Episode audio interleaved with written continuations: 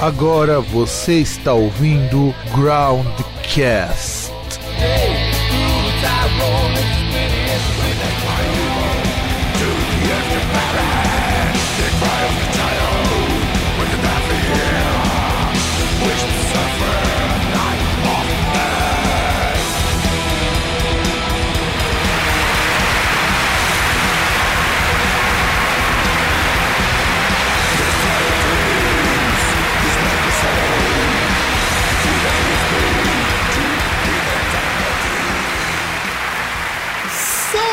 Saudações, amigos e amigas do meu, do seu e do nosso programa Broadcast. Estamos com o segundo Broadcast entrevista do ano de 2021. Este ano que mal começou eu já odeio pacas. Eu sou o Fábio, seu host e entrevistador, e hoje estamos com o grupo lá, lá do, de Rio Grande do Norte, né? Pelo menos a gente vai ter finalmente alguém falando com uma voz melhor que a minha e com menos sotaque igual do Bolsa da Renato. Então vamos lá, Morbid Garden, se apresenta aí, cambada. E aí, galera, é, aqui é o George, George Rocha, vocalista. Boa e noite. Júnior.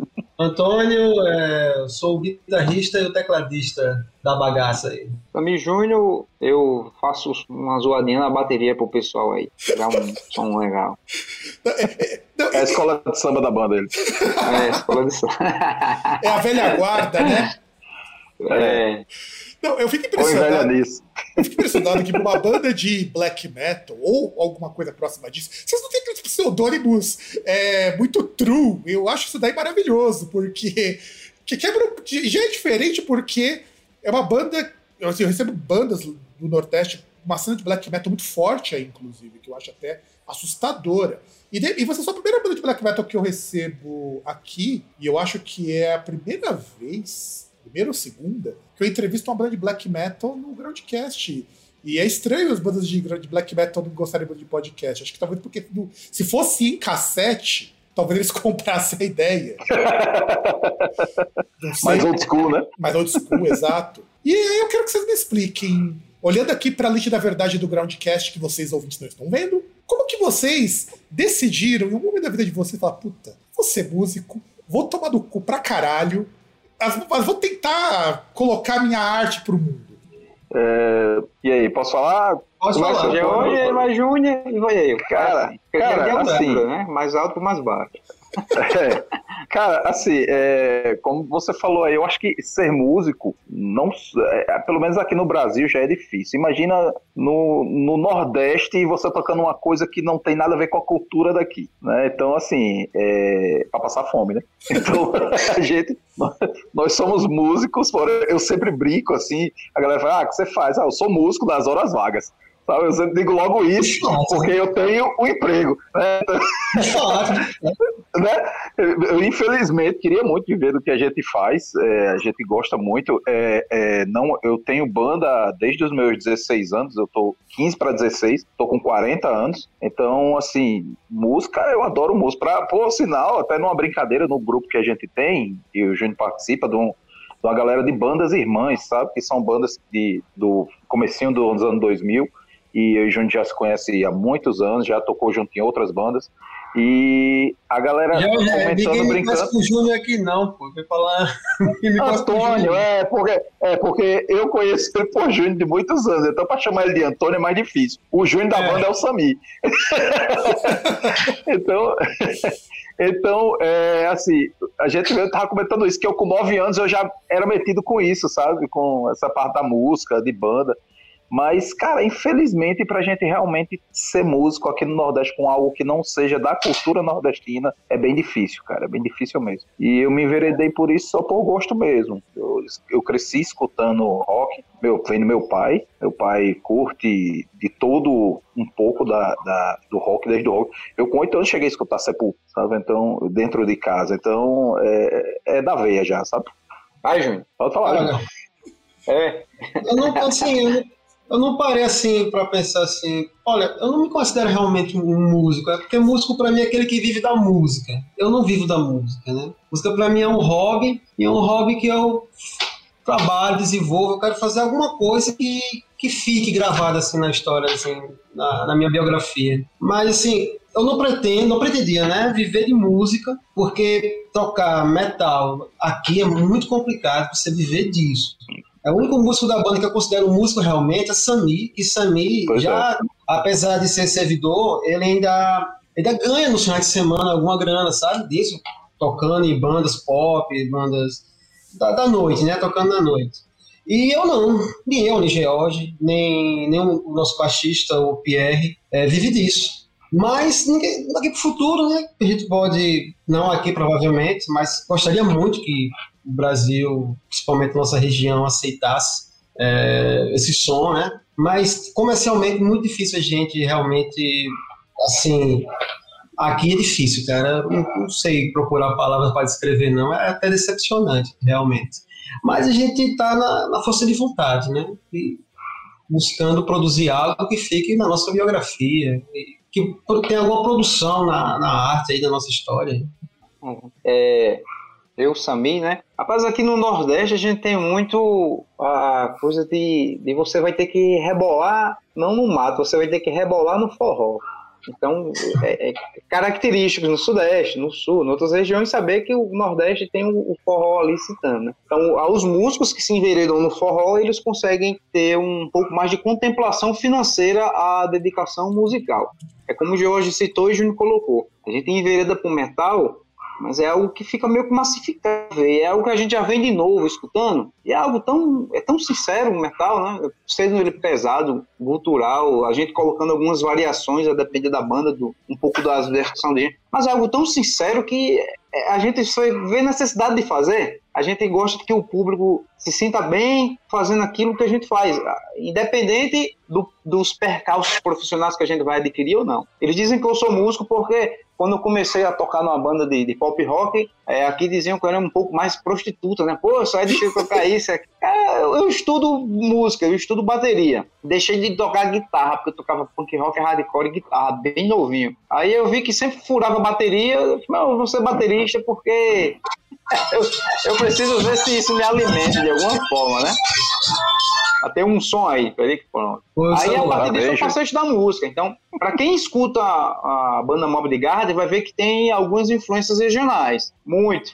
São um pouco perceptíveis com a rítmica que eu coloco dentro da bateria, mas tem. Então eu consigo dizer, identificar um pouco o nosso Nordeste em cima de uma banda de metal. Black, death, sinfônico. E tem lá as características, né? O, o, bom ouvinte e o músico que chega a identificar isso, tá lá, claro. Então, resumindo, para também não ficar longo, porque eu falo pra caramba, cara, e tora todo mundo aí, os ouvintes. Quero escutar outra três, voz. Somos dois. É, a música pra gente é uma, uma comunhão de amizade e uma sinceridade no som. O Mob de Garden vai ter isso. Até pelo título do EP já dá para identificar um pouco o que a gente tentou fazer nesse período, né? Com toda dificuldade. Aí é isso aí. Passei para alguém aí falar. Então, eu acho legal ouvir isso, porque essa coisa do músico ser prostituto, não sei o quê, porque é difícil. As pessoas. Eu sempre dou muito valor, eu falo isso como alguém que conhece, ouve muita música, tem contato com muita gente, que músico é músico dependendo do que ele toque. Eu não vejo problema do cara tocar pop rock, ou se tocasse um forró que seja. O meu irmão, quando tinha banda, quando ele morava no Brasil, ele. O baterista dele, uma vez ele, o cara foi fazer, foi fazer uma brincadeira e ele pegou uma bateria de power metal. Acho que pegou uma música do Angra, coisa assim, uma, uma coisa desse tipo. E falou: olha o que acontece se eu reduzir a velocidade. Ficou igualzinho uma bateria de forró. É, isso eu já Fica. tinha percebido. Da rítmica fica muito. É. A rítmica fica, fica bem parecida. Fica. E alguns metais viram brega, né? É, alguns Sim, né? É. A de rock, Vira brega, meu. É brega mesmo. Vira, só É, vira um brega. sobe um, um ou dois tons da afinação, ou tira do drop D, né? E você consegue uma coisa muito parecida com brega, ou em alguns casos até com, com coisas assim do tipo. é, não é muito longe de um brega, não é muito longe de um forró mesmo, alguma coisa, porque o, assim, o pessoal. Acho que às vezes o povo superestima demais o metal, achando que, nossa, o metal tem influência de notas clássicas, não sei o que eu falo, gente. Eu acho que é muito mais difícil um cara ter uma bateria de um maracatu, que tem uma rítmica que eu acho complexa, assim, principalmente porque ele trabalha muito com grave, né? É verdade.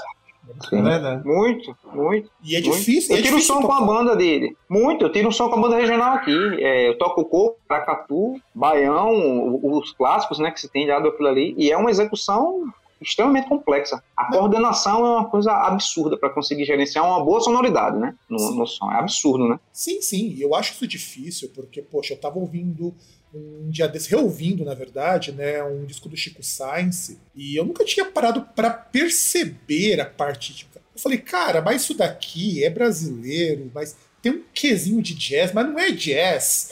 E aí, quando você começa a notar que aquilo tudo é só de rítmica brasileira, é assustador perceber o grau de complexidade que a música popular. E veja, que eu falo de complexidade, não é aquela coisa de masturbação musical que banda de prog americana adora fazer. Que eu acho isso um horror, inclusive. É, harmonicamente, a música brasileira é muito rica, muito rica mesmo. A exemplo da bossa nova, que é considerado o Brazilian Jazz, é, é muito cultuado lá fora. E, inclusive, é parte de nossa influência também, é, pelo menos a gente tenta né, buscar alguma riqueza rítmica, em, rítmica e harmônica em outros estilos, porque o heavy metal em si, pelo menos ele sendo tradicional, ele não é rico em, em harmonia. Ele é muito rico em melodia, em virtuosidade, já vi da música erudita realmente, mas não chega aos pés do jazz, da bossa nova, em riqueza harmônica. Você vê Tony Horta tocando, você fica louco. Você, eu vi uma vez uma aula do Mozart Mello, que eu, caramba, de onde ele tira aquilo? Sabe? Puta que pariu, velho. É, é isso, pô, música brasileira é foda. Quer aprender harmonia, aprenda música brasileira. Ah, te... A gente tem muito, a gente tem muito para dar em termos de, de música ao mundo, né? Eu acho que, que além da gente ter vários estilos que até para a banda a gente pode agregar, né? É, eu acho que o, o, Brasil tem, tem, digamos assim, swing demais aí para distribuir para fora, né? É, e a gente na, na, banda a gente tem muito isso, tocar algo que não seja só voltado para o, o black, o death, o trash, né? Eu digo muito, é, a gente tem muita gente diz, ah, só banda de black metal, como você mesmo falou, ah, banda de black metal. Tal. A gente tem algo de black metal, como a gente tem algo de death metal, como a gente tem algo de thrash metal.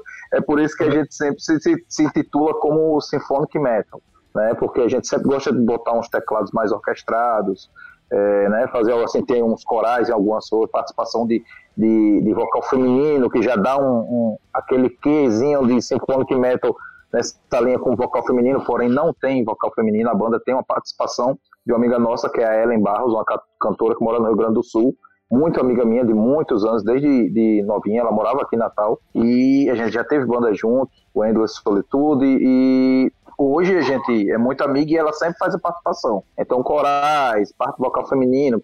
A nova música agora que a gente está fazendo, por sinal, que, vai, que é o single, que é o Pacto de Sangue, vai ser a primeira música em português né, da banda e ela vai fazer uma participação novamente num, em alguns corais que a gente vai colocar e assim a gente procura misturar muito né? a gente tem um pouco de cada coisa assim se possível se a gente puder botar uma batida de, de, de forró de chachado de baião se der certo a gente vai colocar sabe então a música clássica também está bem envolvida no meio é, Júnior gosta muito dessa parte de, do piano clássico de e acrescentar isso na banda. Então, para mim, é maravilhoso. Sabe? A gente poder mesclar e mostrar ao mundo que, que não é só aquele negócio fechado do black metal extremo, aquela que eu vivia dizendo, aquela bateria de metralhadora com aquela guitarra de, de enxame de abelha. É, então. é, é, é, essa parte aí, ela é algo que marcou uma geração. Existe Sim. essa, essa bateria, essa guitarra, aquela, ele existe. É que se a gente vai a gente vai se atualizando, a gente vai pegando é, questões tecnológicas de, de, de, de, conseguir fazer overdubs, de, de conseguir outros tipos de sonoridades no som. Eu acho que a gente, como ser humano, como uma variação, não como uma marca, a gente precisa sim se adaptar de outras coisas para tentar trazer outro som. Alguns vão ter, ser um pouco mais resistentes, outros não. Alguns vão já ah, isso aqui só quer isso aquilo e se remetem a bandas que conseguiram se consagrar na década de 80, sim, início sim. de 90, mas esquece que a gente está já 2021 e que a gente consegue fazer outras sonoridades. Não preciso só reproduzir igual aquilo ali. Porque, porque somos humanos. É, nós escutamos outras coisas do que aquilo só que está no 80. E isso é interessante porque a linguagem que a gente vai colocando na Bob Garden, cada um fica à vontade para construir. A pandemia, a gente construindo as músicas, cada um em sua casa, foi uma coisa interessante, porque não tinha tanto aquela coisa de estúdio de ficar discutindo muito, ah, tal coisa. Então a gente conseguiu fazer, às vezes, rápido, que foi rápido, uma produção rápida para as músicas que estão ali, porque você ficava o tempo todo maquinando dentro do estúdio sozinho a partir de uma melodia que se tinha da harmonia. E Júnior fez a produção daquilo ali. Então, isso aí, os elementos a gente teve discutiu aquilo ali e ao todo disse, cara, ficou massa. É uma linguagem que a gente está colocando. Existem alguns resistentes ainda. Por quê? Porque a gente não repetiu igualmente aquilo que se tem ali em 80 e 90 como consagrado, Sim. que é natural o que é natural Sim. de avaliação, né? Isso é muito bom as avaliações, positivas ou negativas. A ideia é sempre tentar melhorar aquilo que está produzido, né? E assim a gente foi andando. É, só para deixar claro, não é que eu não goste de, do estilo black metal extremo, que, como falei, dessa mecânica pegada reta, dessa guitarra de, de, como falei, de zumbido. Não, pelo contrário, eu gosto muito. Agora, eu acho que isso é uma coisa que, que a gente, se a gente fez, puder né? melhorar, é, se a gente puder melhorar, deixar uma coisa mais, né? Deixar uma coisa não é diferente. É melhorar, que não, melhorar, não. Vamos, né? vamos, vamos, não, vamos melhorar. melhorar. É, é atualizar. Atualizar, atualizar. a gente em 2021, pronto, entendeu? Justamente. É, assim, é, é um outras, temos outras é, influências, tem cada isso, isso. musical. Né? Então, é, aquilo, ali, aquilo ali é uma influência nossa que existe Existe, sim, porque a gente escuta muito. Sim. E, pô, bandas maravilhosas ali, é influência nossa. Só que quando a gente vai produzir, não dá pra copiar igual, porque a gente tem várias outras influências. Hoje eu coloco e...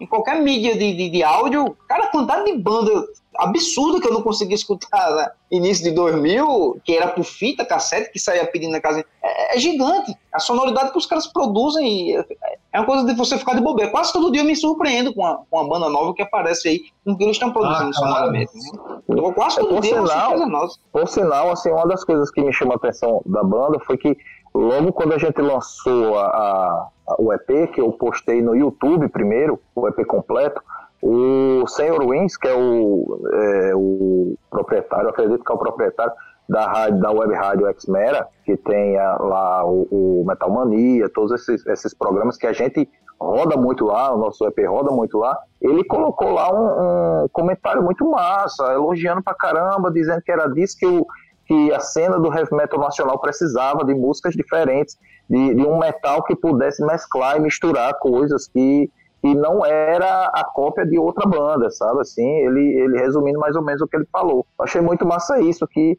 era isso que a gente queria e a gente conseguiu, né? Que... Ainda que não vai também, né, cara? Já teve. aí dá de é. conta também, é, tem quase 40 anos, aí ajuda, né? Tem aquele plus ali, que você pegar os caras com 18, 16 anos que tocam muito, fazem uma coisa de excelência que você vai escutar, cara, tá muito ali, é quase impossível fazer aquilo ali, mas, mas, a experiência faz com que a gente mescle um pouquinho mais, né? Às vezes. Mas é justamente o que você falou, a experiência. Porque a, assim, é a maturidade também ah. da idade, do que a gente viveu, do que a gente escutou. Porque você trabalhar hoje em dia com a galera mais nova, tem que ser uma galera mais nova que tenha uma cabeça boa. Júnior sabe do que eu estou falando em questão de experiência de trabalho com pessoas mais novas. A gente, no começo da banda, que antes da banda se chamava The Garden, Júnior já participava, a gente começou em, em 2012, por aí, e Júnior entrou já, eu acho, em 2016, não foi, Júnior, que você entrou, mais ou menos? Foi, foi, mas eu tava morando em João Pessoa nessa época. Era, aí, tipo, a gente tinha uma galera na banda que era tudo novinho, só que era uma galera que tocava muito, tocava bem, fazia um negócio legal, porém era um ego maior do que eles. Você não podia. O rosto é humildade zero. Não, não chegou nesse não. Você não poderia, você não podia chegar pro cara, você não podia chegar para ele dizer para eles dizer assim, pô, cara, isso aí não tá batendo, não tá, o ritmo não tá legal, o tempo da bateria não tá assim, a guitarra Cara, você não podia falar isso, que era uma confusão dentro do estúdio. Você, eles nunca estavam errados, sabe? Nunca estavam errados. E isso foi me deixando puto, foi me deixando puto e acabou que que eu disse assim, eu falei, vamos fazer o seguinte, eu não vou nem botar vocês para fora, eu vou sair, quem quiser sair comigo, sai, fiquem com a banda, né, e é né, que quando eu saí, Júnior saiu comigo, e a banda, entre aspas, acabou. A gente tirou The Garden, mudou The Garden para Morbid Garden, mas o The Garden mesmo, que era para eles ficarem, acabou, eles não deram continuidade, porque eles não tinham capacidade para continuar a banda. Né? Então é isso, a idade deles, por eles serem mais novos, tudo, chegou no nível porque tocavam muito e o ego era inflado. Então eu acho que. Quase. Oi? Quase que substituiu o nome The Garden por The Geriatrics. Pois é, hoje em dia. Hoje, É maior.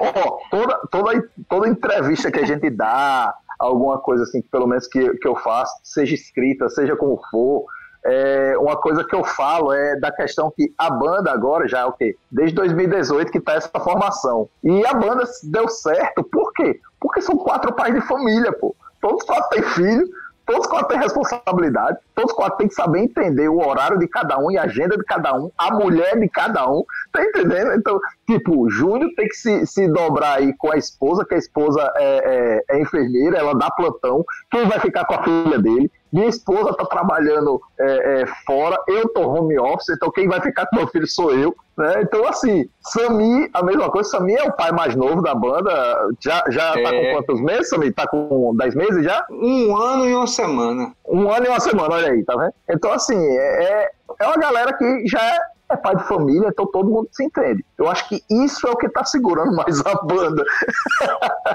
Não, entendo. É, Tá realmente certo. é isso. Tá certo, cara. Inclusive, eu quase, se eu tivesse com a minha mesa de som aqui, como normalmente eu tenho pra colocar os áudios, eu ia colocar aquela inserção do, do Jailson Mendes do pai de família pra contextualizar. Não, porque combina. Falta, falta, faltou só o É, não, claro. faltou só o suco, Cara, faltou só o suco de laranja. Mas a gente tem que lembrar. Não, não, mas o suco laranja pra mim funciona, porque eu não bebo. Então, Não, mas tá certo. eu sou- bebo por tudinho, cara. Eu bebo Pois é. quase tudinho. porque Isso. Eu bebo pra caramba. Eu Isso, gosto de cara. beber, cara. Tá cara, certo. todo mundo olha pra mim e fala, não, pô, Eu gosto de beber, bebe, não. Eu cara, gosto de ficar bebo. Eu gosto de ficar bebo. É, porque beber pra. Beber, se você fosse beber É. pra não ficar bêbado, não adiantava. Concordo, concordo. É, pois, Não. pois é, esse negócio. Não, não. Aquela galera que hoje em dia, não, eu, eu degusto cerveja. Ah, fudei, que porra de degusto? O cara tem que beber pra ficar bebendo mesmo, pô. Eu bebo, cara. Eu bebo É, pra caralho. inclusive, eu ó, nós Eu estamos, degusto cerveja. ó, ó, estamos em meia entrevista e eu já sequei uma garrafa de chopp. Caralho! Aí, isso, aqui tem um litro, cara. Sem contar que eu já bebi antes, então. Porque tá muito quente aqui. Esse aqui é o segundo chopp. É o segundo chopp do dia, porque tá muito quente. Eu comprei 3 litros, só tem um agora. Aí, com muito quente, quantos graus? 33.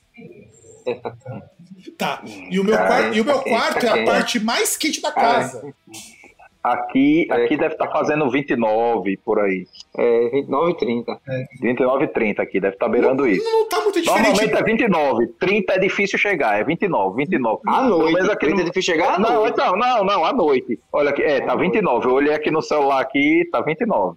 De dia, meu irmão, vai pra porra, cara. Quando alguém diz sai ali, dá 11 horas, vai ali. Eu falei, meu amigo, na esquina aqui. Eu fiz, só me vai ali, tu, quem vai sofrer é tu, pô. Na esquina aqui de casa aqui, cara. É 37, 38, não tem condição Aqui, não. aqui, deixa eu ver a temperatura aqui. É 19. Ah, vai filha da puta. cu. Ah, é outro Playboy. cara, aí. É o Playboy da banda. É o Playboy, é o Playboy. Assim, É um farrão, uma coisa que eu, aproveitando que vocês tinham comentado isso na entrevista, é com relação à sonoridade, eu inclusive falei black metal, vocês devem ter percebido que eu falei black metal, quase que eu fiz assim. Porque quando eu fui escutar Sim, sim, sim. o Morbid Garden, E não ia sair no áudio, né, esses dias lá. é, não ia sair. Eu ouvi antes de ver o clipe e eu achava que tava muito mais próximo de um Doomzão, porque me lembrava muito aquelas bandas de dos anos 2000 de, de black doom metal, tipo Sim. Zibbenbergen, o comecinho do Tristania, que era uma coisa um pouco mais doom, Turn the Immortal, finalzinho Turn the Immortal. Então eu achei, puta, uma banda que tem uma sonoridade de, de banda de estilo anos 2000, eu acho louvável porque não é um tipo de som que foi muito pra frente. O que eu acho uma pena, eu gostava bastante. Quando eu era moleque, Sim. Inclusive, o baterista do Prophetic Age me adicionou esses dias no Instagram, não sei como ele me achou. Embora eu conheça bateria de outros carnavais, eu conheci o cara em evento. E, é, e o cara é muito gente boa, era o único cara gente boa do, do Prophetic Age. Não que os caras fossem mala, é porque eles não conversavam com ninguém, eles eram muito true. O, o batera lá, o Samashi, ele é o cara que chegava, trocava uma ideia. Se chamasse pra tomar uma cerveja, ele ia também. O cara é muito gente boa. Eu, inclusive, o cara não parecia um músico de black metal. E olha que os caras via tudo paramentado de corpse paint. E os caras moram aqui perto de casa, mas que mauá. O mais engraçado é isso, os caras moram aqui perto. E foi uma das bandas que era tudo pra vingar, sabe? Quem foi moleque nos anos 2000, pô, deve ter ouvido falar muito na revista do Prophetic Age. Os caras abriam para mim o mundo dos Black Sim, Metal eu ouvi falar. Sinfônico aqui em São Paulo. E a banda sumiu e agora eu descobri que os caras vão, vão até lançar um single daqui uns dias. E eu queria que vocês ah, explicassem como que vocês chegaram na sonoridade. O que, que influenciou? A gente até conversou alguma coisa em off, mas eu queria que vocês mostrassem para o nosso público, para o nosso ouvintão, como vocês chegaram, que bandas que influenciaram vocês para chegar com essa cara do Morbid Garden? Caramba, isso é tão complicado de responder, viu? É, Mas você tá falando de influência pessoal ou de influência no som? O que vocês quiserem. A hora de vocês. Porque é o seguinte, a, a, as, as, músicas, todas as músicas do EP, foi assim, começou com um esqueleto. Foi o esqueleto da música baseado no teclado e uma guitarra guia. Aí foi todas as minhas influências de bossa nova, Bill Evans, Hiromi Ienaga, Uehara, perdão, é, Dream Theater, e aí vai, Dimo, muito Dimo Borg, eu via muito Dimo Borg nesse, nessa época dos anos 2000. É, pronto, aí fez esse esqueleto aí com as minhas infâncias pessoais. Aí foi pra, pra Sami. Sami, todo um esqueleto de uma bateria, saiu preenchendo as lacunas, porque eu fiz uma guia muito simples e ele saiu é, incrementando. Aí passou para é, Pierre, que o baixo dele, sabe? Então, isso, isso foi das infâncias de todo mundo, sabe? É, bem, já falei parte das minhas influências. Aí, você me fale o que é que você botou ali naquelas baterias ali que você fez. É, é o Júnior entregou uma produção, ele chama de esqueleto, mas uma é, eu conheço ele desde a infância. Não é babão não, que ele não tá me pagando cerveja não. Quem tá na casa dele, eu tô na minha. Mas ele, ele, conseguiu, ele conseguiu fazer uma produção de esqueleto que ele está dizendo, mas de uma forma absurda. Inclusive, quem escutar ele dizer, isso aqui é o esqueleto, o esqueleto dele basicamente é, é tudo. Só não tinha voz. Só não tinha voz. Ele chegou Só não tinha música, voz. Ele entregava é, a música pronta. É, Baixo, é, dizia, guitarra, bateria e teclado. Pronto. Tu na voz aí se vira, meu irmão. É... Toma no cu, meu irmão. Tu é vocalista, tu te vira, otário. Aí, Verdade. isso se virava, Jô. Mas para mim ele entregou o corpo. Sabe o que, que acontece? Eu tenho influências, eu escuto vários gêneros musicais, muitos, muitos. É, é baião, pouco, maracatu, samba, jazz. Eu estudo também isso. Então eu precisava de alguma forma também ajustar, concatenar aquilo que eu conhecia pro, pro metal, porque a sonoridade tava boa. Mas Júlio, eu preciso fazer isso, porque, porque eu, não, eu não consigo fazer isso que você fez. Não consigo de jeito nenhum. Eu não sou o baterista de metal extremo e eu preciso fazer isso. Mas dá pra fazer isso. que parecia um povo tocando, sabe? É, meu amigo. é, cara, era uma coisa que impossível, que eu já vi muito baterista, inclusive um boy, não é a idade do baterista. Ele se dedica a fazer aquilo, ele, ele, ele senta para fazer aquele, aquela parte extrema que fez, e faz, e faz uma coisa magnífica. Tem brothers meus que estudam comigo, que sentam comigo, vem aqui no estúdio, aqui em casa, a gente estuda, eles fazem isso de forma magnífica. Eu não consigo, por quê? Eu não sei.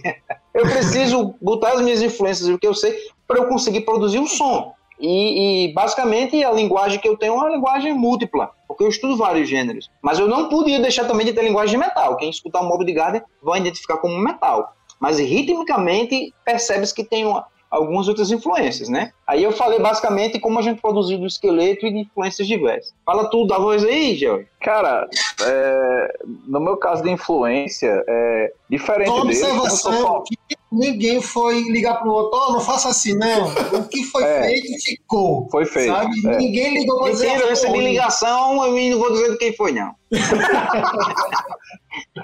no, no, caso, no caso eu, eu, eu, diferente deles, como eles são a parte instrumental, né? Eu sou, eu sempre digo, eu não sou, eu, eu não sou o músico da banda, o músico são eles.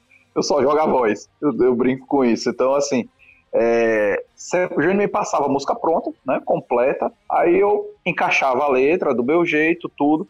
E quanto à questão de, de influência, diferente deles que tinha o, o jazz, a bossa nova, tudo, então eu me influenciava realmente no estilo que é, eu acho que a banda tem, mais ou menos. Então, eu busquei muito. Uma banda que eu gosto desde moleque é o Dimo Borg. Gosto muito, muito do Dimo Borg. Tem o Chagraf como um grande vocalista, uma influência muito grande. É, não é à toa que na época do Mirk, é, a, gente, a gente tinha um, um, canal aqui chamado Natal Metal, que até hoje existe o canal, não o canal, né? Existe o grupo no WhatsApp e no Facebook. É, então, na época do Mirk, o meu nickname era George Chagraf, e até hoje tem muita gente que ainda me chama assim, George Chagraf. E, e uma amiga então, nossa, erroneamente, entendia de forma errada.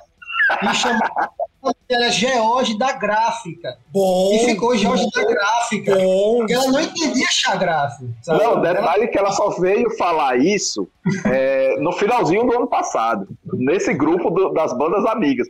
Aí a maioria dos filhos da puta, dos amigos, pegaram e colocaram no celular agora, no celular o meu nome é George da Gráfica. Inclusive, eu acho que eu vou editar isso quando eu colocar lá o texto no podcast. Eu vou lembrar não, disso. Peraí. Não, não, peraí, peraí.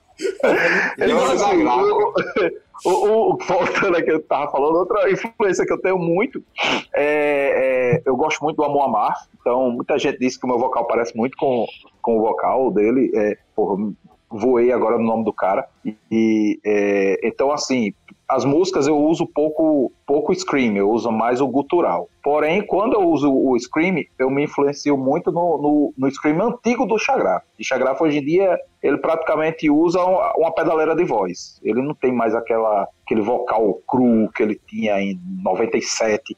Uh, no teu, eu tenho um show em VHS que eu passei para DVD. Isso, que eu, eu tenho um show no, que eles abriram para o. Eles e o Dissection abriram para o. Cradle Field.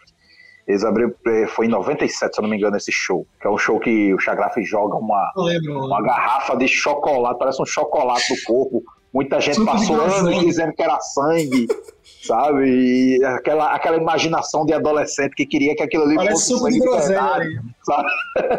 então, assim, aquele vocal antigo dele é o que eu me inspiro mais. Não o de hoje. O de hoje tá muito mecânico, muito, muito robô, sabe?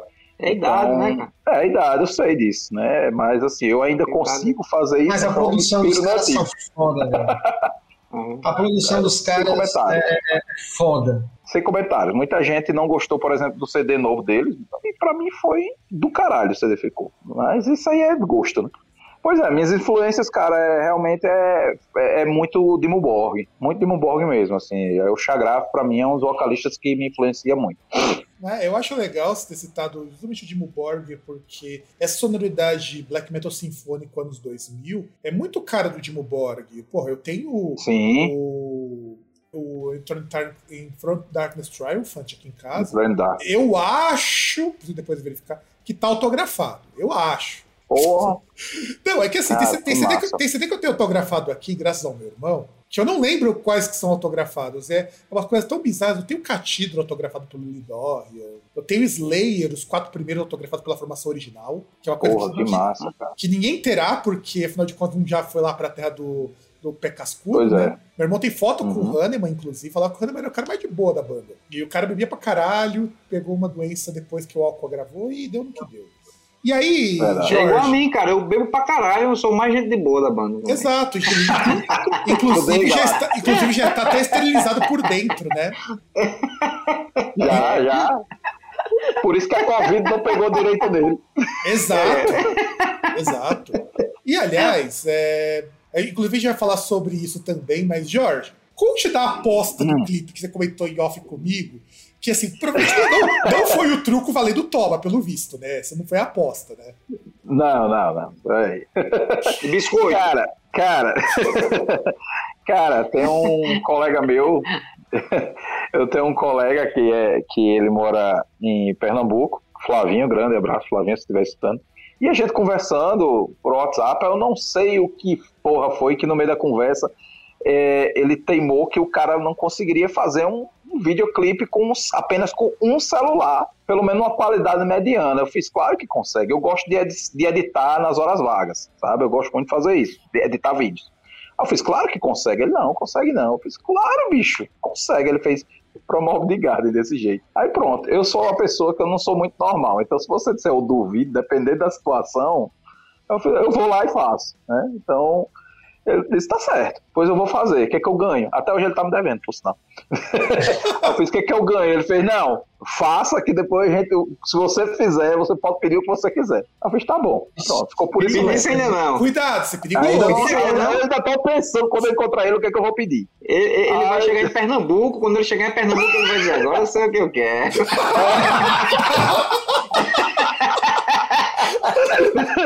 Eu vou ter que ir sozinho, então. É, meu esposo vai ter que ficar aqui. Aí tem Aí- né, meu irmão? Beleza. pensei, aí eu pensei comigo mesmo, né, porra, como é que eu vou produzir isso? Aí fiquei, fiquei. Aí um belo dia, eu sentado, minha esposa trabalhando no computador, assistindo televisão. Aí ela, olha que legal. Aí o quê? Ela lendo as notícias lá, ela fez. Anitta foi a primeira é, é, artista a gravar um vídeo em IGVT, um vídeo oficial. Aí eu, como assim um vídeo oficial? Ela sem cenas de, de shows, sem cenas de vários shows editados. Ele foi roteiro, Só bundas. tudo. Só bundas. Aí eu fiz. só bunda. Pois é. Aí eu fiz, porra. Aí fiquei com essa porra na cabeça, com essa ideia, né? Eu fiz, cara, eu tô, eu tô com, com essa paranoia de querer fazer esse vídeo, já dessa aposta. E agora com essa ideia, meu irmão, eu tenho que fazer esse vídeo vertical. Aí fiquei com isso, né? Vou fazer vertical, vertical, vertical. Aí comprei um tripé com aquele é, ring light, né? Aquele de, de LED. Comprei um tripé que segura celular, tudo. Aí eu fiz, vai ser com isso aqui. Aí fui, pensei, vou fazer com chroma key esse negócio. Olha, ousado, hein? Ousado. Ousado. Aí eu fui no centro aqui, comprei um pano verde, beleza, tudo ok. Aí eu chamei uma amiga minha, né, a Larice, e amiga nossa, Caiu minha o pano verde no meio da gravação algumas vezes. Hein? Eu caía do nada no meio das gravações. Aham. Eu tô tocando lá e é que o pano caiu.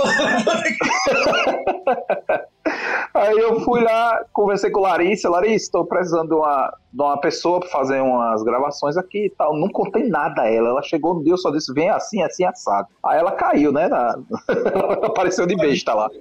Aí, aí eu fui conversei com ela tal, aí ela topou. Aí eu fui, massa, ok. É, agora eu só quero mais uma coisa. Eu quero botar um bebê só que, infelizmente, ou felizmente, não sei, a gente não ia poder usar um recém-nascido de verdade. Aí eu conversei com uma amiga minha de São Paulo, aí é Bruna, Bruna Anduca. Aí eu fiz, Bruna, você tem uma irmã que trabalha com aqueles bebê new, newborn, se eu não me engano, né? É, aí ela fez, tenho. Aí eu fiz, será que tua irmã não topava me emprestar um bebê daquele? Aí, me emprestar, porra de um bebê desse é no mínimo 1.300 conto. aí ela me emprestar, aí ela, eu vou falar com ela. Aí ela fez, ó, ela fiz o quê? Ela fez, ela disse que ela não te emprestava. Ela iria e ficava cuidando. Aí eu ah, ótimo, beleza, eu já nem pego no, no boneco. Melhor que Aí- ela trabalha. Pois é, ajudou pra caramba ela. dele. Ajudou pra caramba. Aí eu fui lá buscar ela na casa dela, junto com Larissa. A gente pegou e foi pra um parque que tem aqui, que é o Parque das Dunas, um bosque é, fechado. E foi lá, no meio o povo passeando, andando, e a gente no meio do- na parte das árvores lá, a gente fez toda a filmagem lá. O legal era que o pessoal passava, aí via aquela criança num, num pano preto, enrolada no pano preto no chão. Aí ficava aqueles murmúrios, sabe assim, a, a, a senhora de idade. Que absurdo! O cara tá, o cara tá filmando com um recém-nascido deitado no chão. E não sei o que. Aí eu fazia. É, é, porra, como é o nome dele? Ah, meu Deus do céu. É, Laiane vai lá e pega a porra desse boneco e de qualquer jeito, pega pela perna, pelo braço, pra verem se é um boneco. Porque, cara, é muito perfeito. Era muito Perguntaram, não perfeito. sei se eu falei a vocês, perguntaram de quem era o filho ou se era Nina, né? Que foi o período que minha filha Olha aí. basicamente tinha nascido, né? Olha aí. Aí perguntaram, se era tu é doido, isso é. De 100 Quando eu vi- pessoas que chegaram pra mim É. e perguntaram, 90 perguntaram de quem era o menino. Comigo aconteceu o mesmo. Pra quem vê o Então- vídeo, fica em dúvida se é uma criança de verdade. Sim. Pra quem vê o vídeo, né? Então, quando, quando a gente filmou tudo, aí eu fiquei naquela, pô, agora tem que editar. Aí eu fiz, rapaz, sabe uma coisa? Quem vai editar essa merda sou eu mesmo também. Aí me sentei no computador, eu já tinha filmado, já tinha feito roteiro, já tinha conseguido as a, a atriz, já tinha conseguido o bebê. Então, só faltava editar mesmo. Então, sentei o rabo na cadeira e pega editar essa porra. E saiu o que saiu aí. Claro, tem um outro, é, é, digamos assim, é, eu não digo erro, mas é, a questão do chroma key, a iluminação ela, ela ajuda muito. Tem que ser uma coisa muito bem iluminada para que não dê aquele estouro de pixels, né? Essas coisas. Então o que, que eu fiz? Tinha uma boa iluminação, tudo, porém você perdidamente acontecia. Então eu tive a ideia de jogar imagens em cima do vídeo, de símbolos, para que escondesse esse, esses erros. Então muita gente chega para mim, caralho, ficou fuderoso, sei o que, sei o que, mas quem sabe sou eu que o negócio não estava tão perfeito, né? mas, mas que foi assim, cara, foi nessa, nessa agonia maluca aí, a gente conseguiu. Mas É, com os fazer. recursos que nós tínhamos na época pra fazer, acho que ficou legal. Não, Ah, Com ficou top. Pra mim ficou ótimo. A gente só teve elogios. É, um ou outro que chega e fala alguma coisa assim, ah, poderia ter melhorado nisso, poderia ter claro, tirado sempre, isso. Sempre né? consegue sempre... melhorar mais, sempre pode melhorar mais, né? Não, sim, com certeza. Teve um. A gente teve uma pessoa, não vou citar nome, que fez uma matéria sobre a gente. E a primeira coisa no, no, na matéria dela foi reclamar do chroma key. É, a música é massa, muito legal, porém eu não teria usado chroma key e aquele bebê do crepúsculo. beleza. beleza, cada um tem sua opinião, né? Eu não, não fiquei chateado nem nada, é à toa que eu divulguei a matéria e tal, não sei o quê, mas a matéria abria reclamando isso. Né? É, não, não, não, não, não é reclamação. É... Eu, eu tomaria como elogio isso, inclusive. Pois é, então, é. Eu, eu gostei, apesar dela ter xingado não, né? Mas ter reclamado, achado feio, não sei. Eu, eu, parece que ela reclamou a questão do chroma key foi porque ela tinha visto um filme e ficou traumatizada com chroma keys por causa daquele filme. Então, depois daquilo, para ela, ficou tudo que tem chroma key é horrível. Ah, é o ponto dela, né? É, é a, então a opinião dela. Descobri é, que quase tudo em Hollywood é chroma key. Pois é. Quando ela descobrir que quase tudo em Hollywood é chroma key, ela vai odiar os filmes, é. os filmes de Hollywood, né? E hoje em dia, realmente, 90% dos filmes que tem uma coisa muito grande, um espaço muito grande, é chroma key. Não é mais. Ninguém viaja mais para fazer Senhor dos Anéis lá na Nova Zelândia. Os caras fazem nos Estados Unidos e na Nova Zelândia.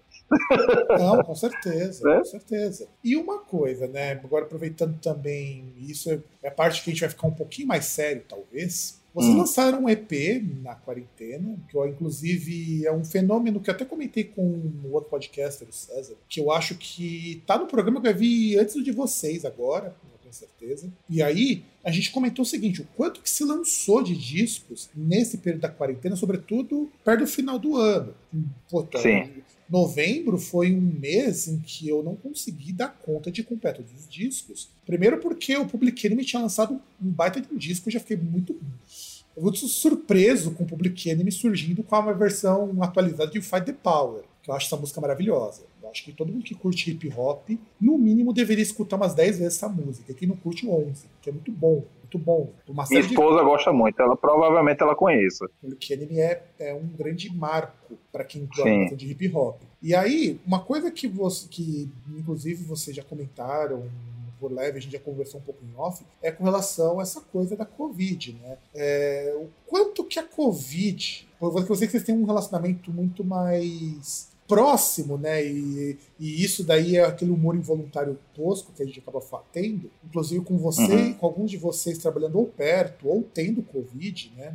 que é essa proximidade de experiência com a Covid, com esse descaso, né? Porque a gente está vendo aí umas merda acontecer que não tá fácil, aqui em São Paulo também tá complicado, a gente tem lá o caso de Manaus, como que é o contato, como foi essa experiência com essa proximidade tão grande com a Covid? É, começar falando. É, Você quer começar a falar? Fala aí, Soninho. É, eu começar a falar, você pega os ganchos. É, a complicação grande que teve logo no início de Covid, a gente tinha todo um cronograma. A, a, a banda banda que se preze para tender a, a, andar como algo sério, ela elabora cronogramas, né? O elaborador de, de cronogramas é já hoje. Ele consegue organizar tudo, ele pensa, ele idealiza, ele organiza. Só que quando veio a Covid, foi, a gente veio quebrando várias partes de um cronograma. E hoje, com o seu tempo, ele foi ajustando, então vamos adaptar. A maneira que ele pensou em adaptação foi o resultado que a gente teve do EP. Porque eu, com uma criança morrendo de medo de pegar Covid ou a mulher e de repente ah, não conseguir amamentar, eu tive uma complicação grande. Eu tive algo mais complexo, eu preciso me isolar completamente. A gente precisava se isolar. Só que ao mesmo tempo a gente precisava dar conta de trabalhos com banda, de trabalhos, trabalho mesmo normal e, e os fazer. Isso foi um boom, não só pra gente como banda, mas acredito no mundo, né?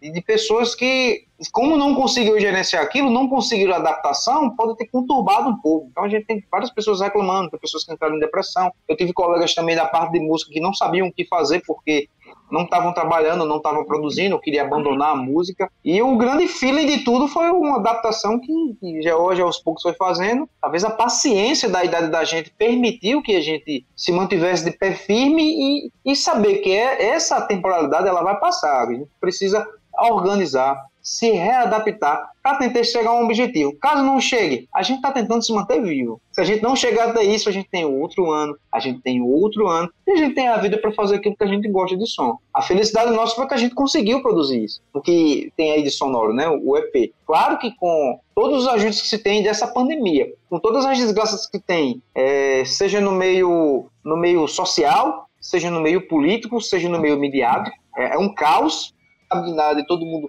promove mais um caos, a gente conseguiu se manter pertinho, muitas vezes conversando em grupo, ligando um para o outro, e saiu esse resultado aí. Hoje a gente está trocando essa ideia aqui, beleza? Em plena pandemia ainda, que aqui também está um boom gigante ainda, né? Mas um pouco mais paciente, um pouco mais calmo e conseguindo ser coerente em todo o discurso que a gente faz para não ficar ninguém doido aqui gritando Covid, Covid! E de ligar aqui.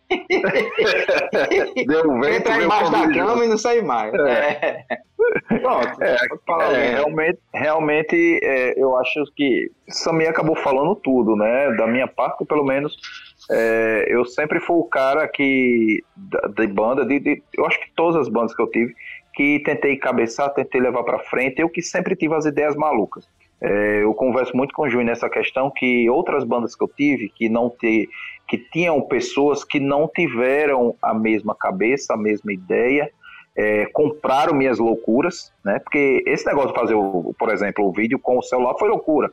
Mas eles compraram a ideia, eles ajudaram, eles estavam em cima, eles Deixa eu botar um gostaram. adendo aí nessa loucura, rapidinho, só um pontinho. Hum, É interessante quando ele fala dessa loucura, porque o que Jorge fica pensando, eu passei a me acostumar no grupo, aqueles balãozinhos que você vai refletindo e ele vai colocando no grupo. Quando olha, tem 180 mensagens, 200 e é os balãozinhos da cabeça dele. Aí você só faz marcar e dizer, isso aqui é massa. Aí você marca, isso aqui é massa. Tá entendendo que os balãozinhos que ficam na cabeça dele, ele bota no WhatsApp? A loucura dele que ele tá falando é isso aí.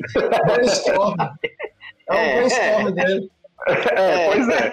Então o que acontece? A diferença é que tudo que eu tô fazendo com a ajuda deles na, na banda hoje, porque assim, é, a banda, eu tenho pra mim que a banda não tem dono, não tem um cara.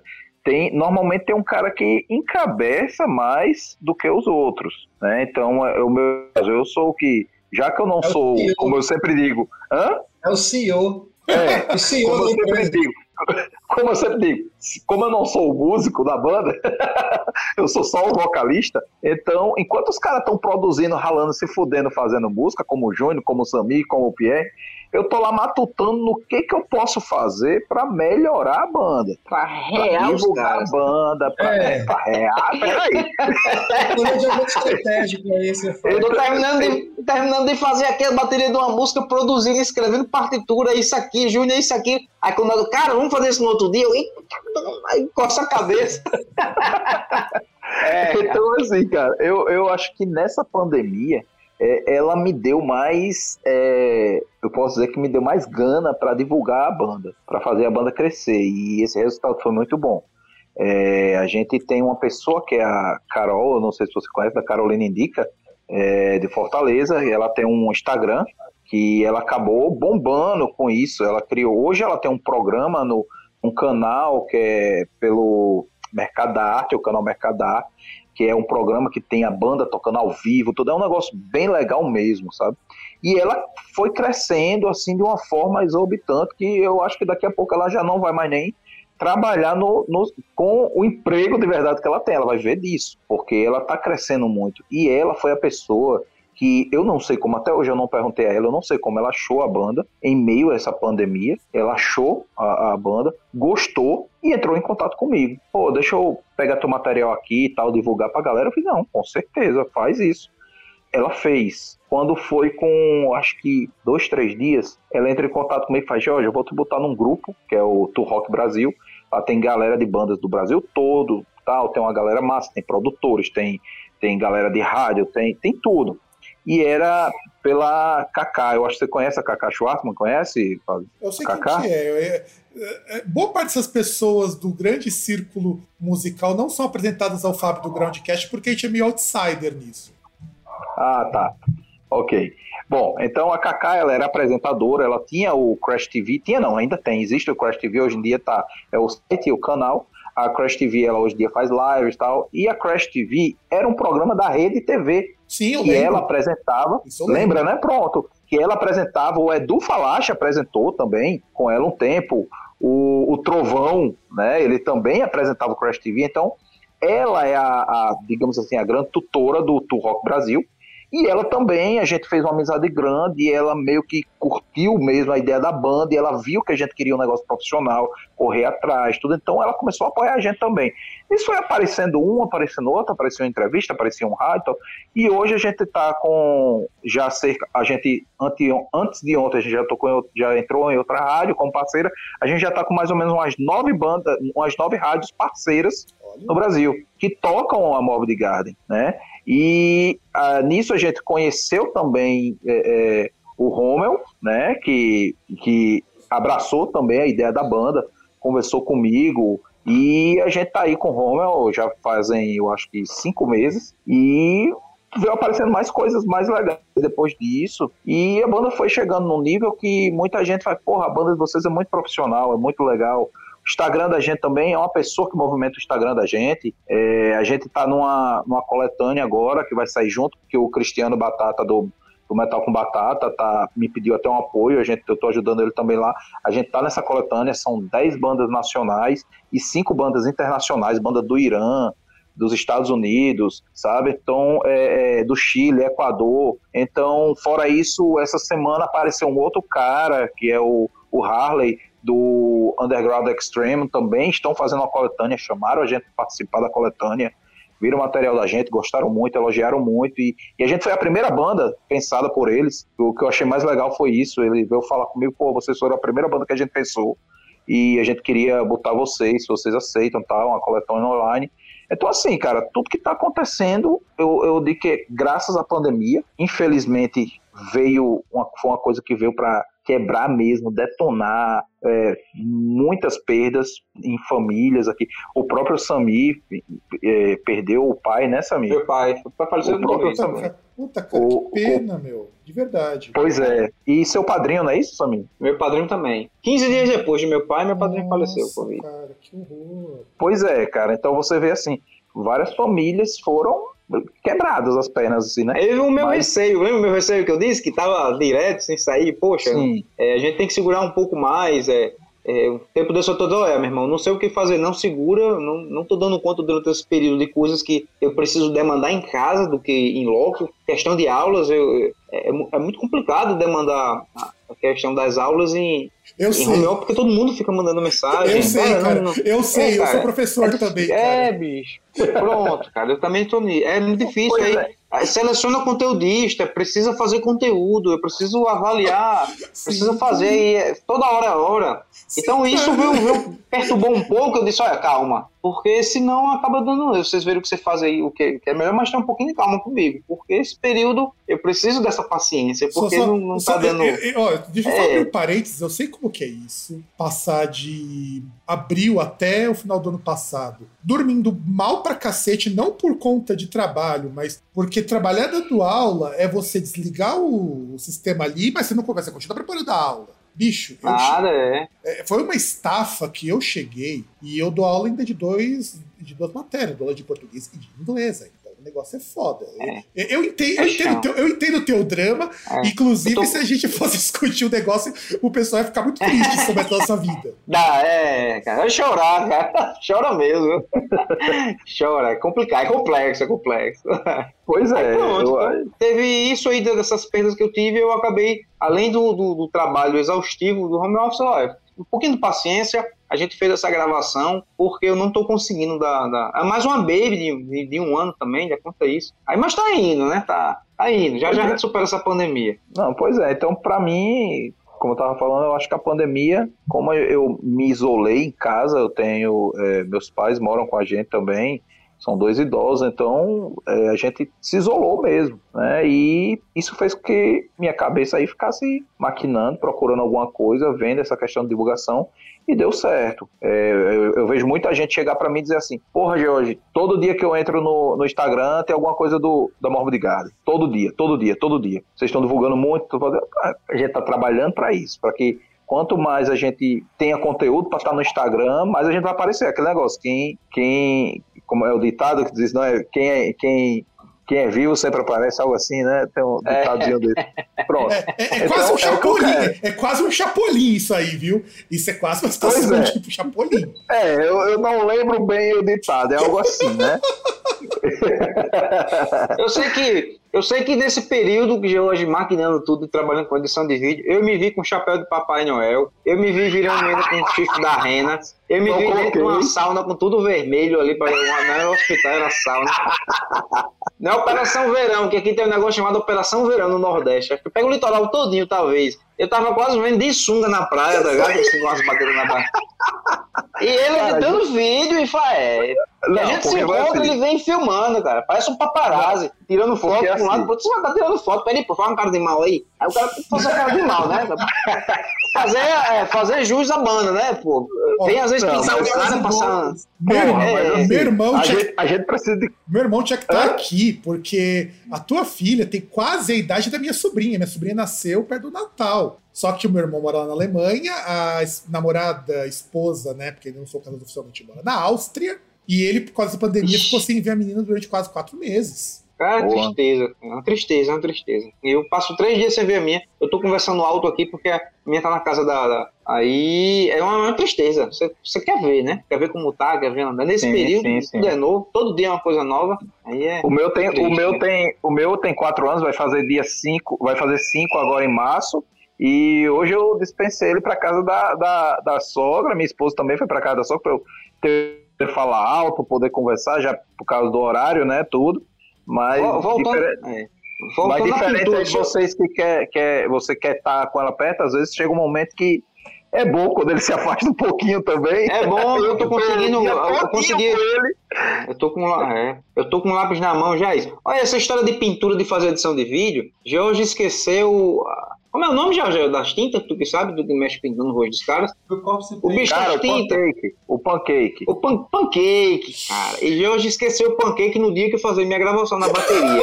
Aí a gente vamos, vamos ter que dar conta. O meu rosto, ele pintou com lápis de olho da mulher. Sério? Meu rosto, cara, foi, foi um trabalho danado, ele com um lápis de olho da mulher, tanto que meu rosto é preto, parece o Batman tocando tudo bem aquela coisa. Meu, lápis de olho, ele pegou e pintou ponta a ponta. Nossa, é, é bom que ele gostava de pintar, ele tava gostando de pintar, sabe? Pegando esse, assim, esse é artista, esse vai fazer, de é.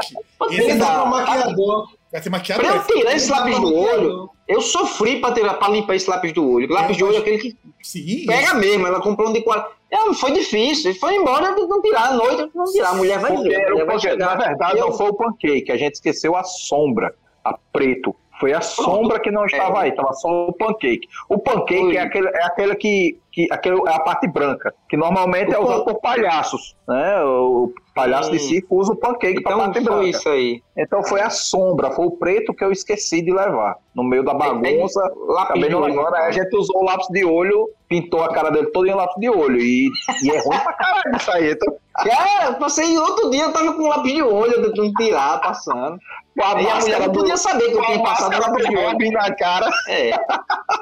Minha mulher olha, porque minha mulher faz, por que tudo isso? Eu fiz, deixa eu pintar, fazer. É pra que tudo isso? Homem, dá paciência. Aí usou o lápis de olho dela pra pintar. Diga aí.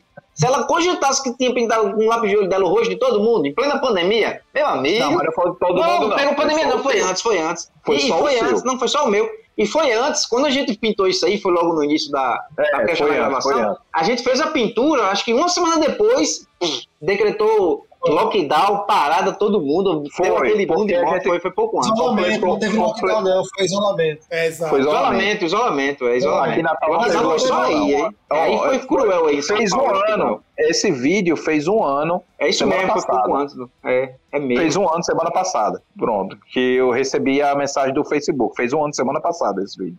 Mas Ah. assim, cara. Mas assim, cara, foi, foi bom, foi massa fazer. Infelizmente chegou essa, essa pandemia aí, mas eu acho que a pandemia, pra gente, pra banda, sem falar questão de saúde, claro, ajudou mais do que atrapalhou. Que eu acho que se a gente tivesse na vibe de procurar ensaiar, de procurar fazer show, sei o que, sei o que, a gente não tava com essa com, com essa a galera aí, digamos, Brasil e mundo afora, não estava conhecendo a Morbid Garden, né? Eu tenho tem gente na Noruega, tem gente na Alemanha, tem gente vários cantos que já que já conhecem a banda, que já divulga. Tem um, eh, nós temos uma amiga lá em- que mora na Norue- Noruega, amiga minha e de, de de Antônio, que é a, a como é o nome dela, Júnior, que tá morando lá na Noruega.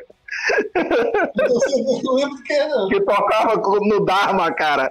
Denise! Ela, ela. Denise, Denise, pô, Denise, Denise, Denise Gutenberg.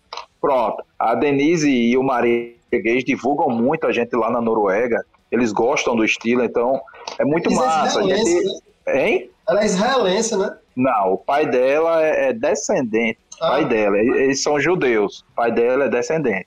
Mas assim, é, é, pra gente a, a pandemia, voltando ao que você estava falando, realmente ela meio que ajudou. Sabe? Vocês, Júnior, tem algo a completar aí com a questão da pandemia? Não, mas porque eu trabalhei só uma porra na pandemia, mano.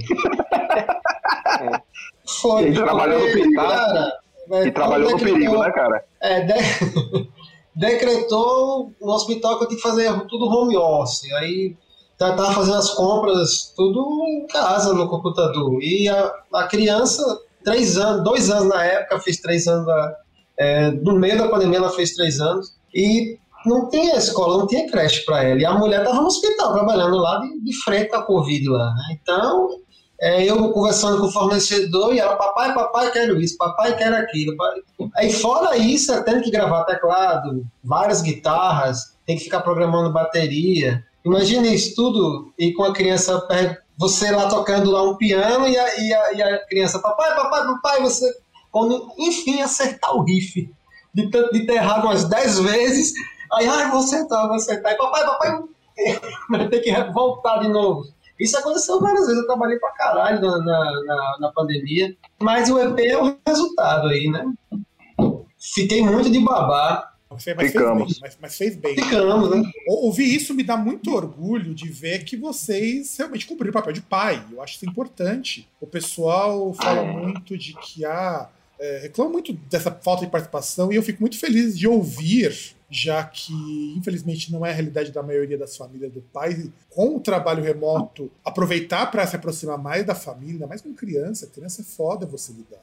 É. É, Sabe? Eu admiro Não, cara, aqui, aqui em casa, por exemplo, você falou disso. é, meu filho, ele. Minha esposa é, fala muito isso. Eu não conheço o Dante, que é o nome dele. Eu não conheço o Dante, porque minha esposa, ela continuou trabalhando muito mais do que eu. A gente, a casa de primeiro andar, para ele não, o que que fazia? Ela é publicitária, então ela ficava de manhã até 6, 7 horas da noite, de frente ao computador. E eu ficava com o Dante lá embaixo, para que ele não atrapalhasse ela, porque eu tenho uma empresa minha, eu trabalho com parte imobiliária, e então eu ficava ali resolvendo as coisas, Dante ficava comigo. Então ele ficava em cima de mim o tempo todo. E ele tem uma mania muito engraçada, que é, se eu estiver sentado, ele sobe no sofá, fica do meu lado em pé, em cima de mim, em cima de mim. Se for para assistir televisão, seja for, um menino de 4, de 5 anos, escanchado, como a gente fala aqui, escanchado em cima de mim. Então você imagina aí, eu, se eu sentasse duas horas para ver uma TV, era duas horas ele encanchado em cima de mim. Né? Então, assim, realmente eu, de, de- eu posso dizer que, fora a escola, né, digamos, foi um ano eu cuidando de Dante. Né, e continuo, na verdade eu continuo, porque agora ela voltou a trabalhar no, lá no- na empresa, que ela trabalha na agência, e eu continuo com ele, de manhã e de tarde. Terça-feira agora ele vai voltar para a escola. Eu, eu tô aqui de uma forma assim que eu às vezes eu nem, nem acredito que ele vai voltar para a escola terça-feira, que, que eu vou ter pelo menos a tarde mais tranquila. Porém, é, ele foi há três meses mais ou menos, ele foi diagnosticado com um leve autismo. Porém, é, é um autismo de altas habilidades, sabe? Ele, ele começou a ler com dois anos, fala inglês fluentemente e, e assim, é, é agitado pra caramba, né? O, o- ele não para. Então, vai começar aí também uma carga de terapias. Ele já faz uma terapia chamada Padovan, já há mais de um ano e meio, que a gente já percebia isso nele. Só que, como é um nível que ele tem altas habilidades, nenhum neuro aqui conseguia identificar. Achava que isso era uma criança superdotada, uma criança muito inteligente. Porém, a gente via coisas nele que não era, até que a gente encontrou um neuro que realmente bateu o martelo e fechou o diagnóstico. Então, ele vai começar uma carga de terapias e vai sobrar para mim, porque eu que sou aberto, né? A isso, eu que tenho os horários que eu posso. Minha esposa, infelizmente, não pode. Então, assim, realmente, quem cuida de Dante hoje sou eu. Ela cuidou quando ele era bebê, depois do- dos dois anos, é comigo. Mas é, é, é interessante o que o Fábio falou, né? Porque querendo em critérios regionais, de fato o Nordeste tem uma característica ainda mais patriarcal. Ainda ficou um pouco mais com essa cara e na hora que escutar a banda conversando com a banda dizer que os três que estão aqui são três responsáveis por filhos é algo interessante. Isso independente da região, mas o Nordeste tem essa Sim. identificação ainda. É muito mais forte ainda esse patriarcalismo. E aí já abarca preconceito que a gente entra num discurso ideológico, né? É, entrar nisso aí é dizer a gente se aceita na banda também por critérios ideológicos, não só por técnicos musicais, não. Porque eu vou até falar, pau no cu tem que estar tá longe, meu irmão. Tá Concordamos. Aqui, é, Concordamos. Envolve os outros, é. Concordamos. É, eu, eu, tem todo um... eu, eu posso dizer Pode que, falar. assim, eu tenho, eu tenho amigos que, porra, não, tão, não vão nem saber que eu falei sobre isso, mas assim, eu tenho amigos, principalmente grupos de pais, de escola tal, que, cara, é triste, porque tem pais ali que não estão nem aí para os filhos. Estão dando a comida, estão dando a moradia, tão... e a mulher que se vire. Eu não vou deixar de beber minha cerveja, de sair de fazer isso para estar tá cuidando de filho. É. Nunca na minha vida. Eu já, eu já vi falarem isso, sabe? Então, tipo, aí eu me pergunto, cara, será. Às vezes eu fico, será que eu que estou errado?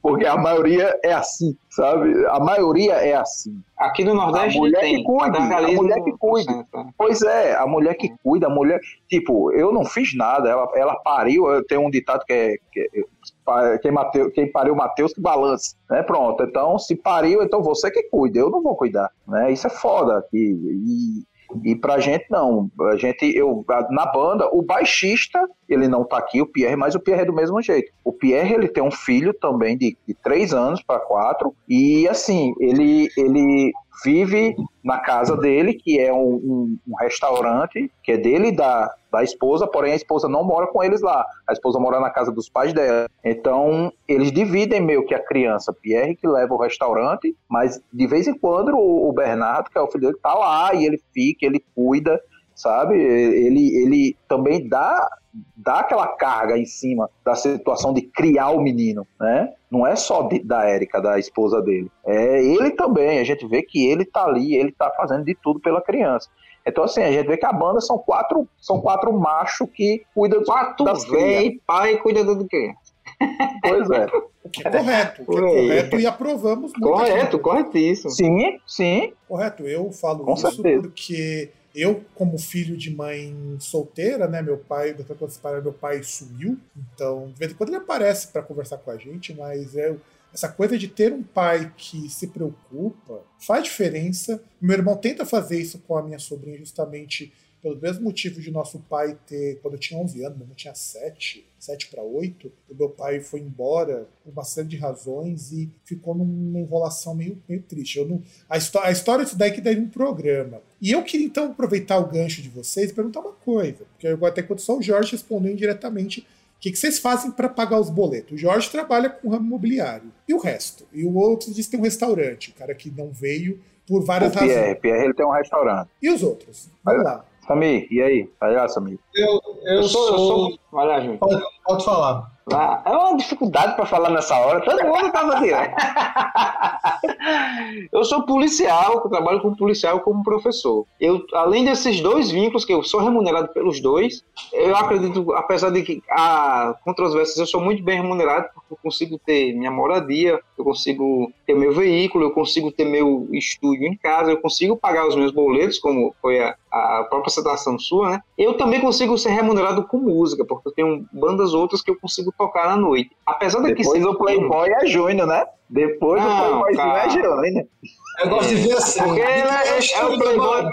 É o Playboy almofada, é outra coisa. Então eu consigo bem pagar a questão dos meus boletos porque eu consigo gerenciar outro. E com a banda de metal, eu volto ao discurso de Aqui onde a gente vive é complexo. A gente depende de editais muitas vezes para conseguir ter uma remuneração. Isso não paga boleto, não, de jeito nenhum. A gente consegue manter. As bandas de metais que você verificar daqui não, não tem exceção, não. A daqui, da onde a gente. Eles têm outros vínculos, eles conseguem manter só com metal, mas tem outros vínculos. Eu desconheço a exceção. Aqui onde a gente vive, né? Não, não Pode existe. aí, na gente. verdade, não existe. É, aqui não existe. então eu, então, eu não conheço a exceção, não tem. Uhum. E Júnior é o médico. É não.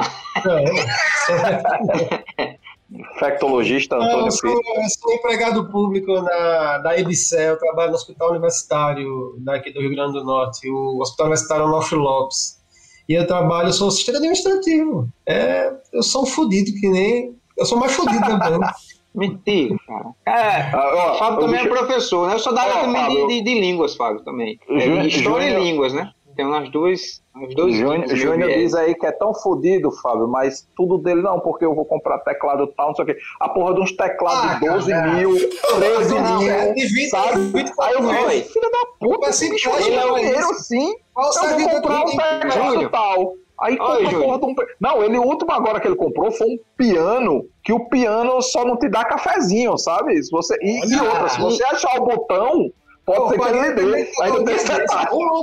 Deixa de. Olha, como, como uma pessoa que tá. Quem estiver escutando o áudio, prolongar ali, ficar escutando esse áudio, vai escutar que Júnior fez. Olha eu aqui, 19. Ele é o único que tá em 19 graus, cara. Já identifica quem é ele, entendeu? É, é, o resto aqui é Liga o celular, 37, você claro. não tem, Samir. Liga o celular aí, pô. Tem não, eu aqui, a Tá sala aqui. morrendo aí. Não. Não, mas é, não, assim, eu acho legal o pessoal ver que. E eu não sei nem como que o Sami tem uma vida, porque dois empregos, mais banda. É tipo o Július do Todo É Mundo igual o Odeia o Júlio, né? Meu marido tem dois cara, empregos, né? Tua esposa pode falar cara, isso, eu meu também marido tem dois empregos. Pode falar. É, é. eu tenho três, né? Porque seja sábado Tem a domingo eu toco, e na semana são, são dois, com, é que eu sou músico também, eu ganho com músico. Eles disseram no É, início que eu sou é. remunerado, eu sou. Eu não tô nesse Eu período porque as outras bandas que eu sou remunerado, eu disse eu não vou tocar e a gente também não vai tocar. Por critérios ideológicos, eu também estou nas outras bandas. Porque se fossem pau no cus, que tivesse pra banda de lá.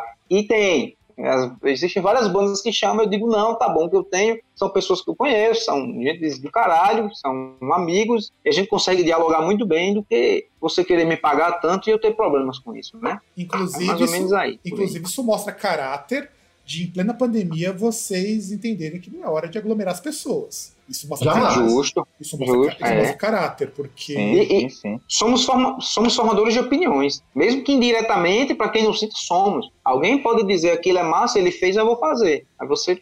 Se Sim, for uma sim. vida.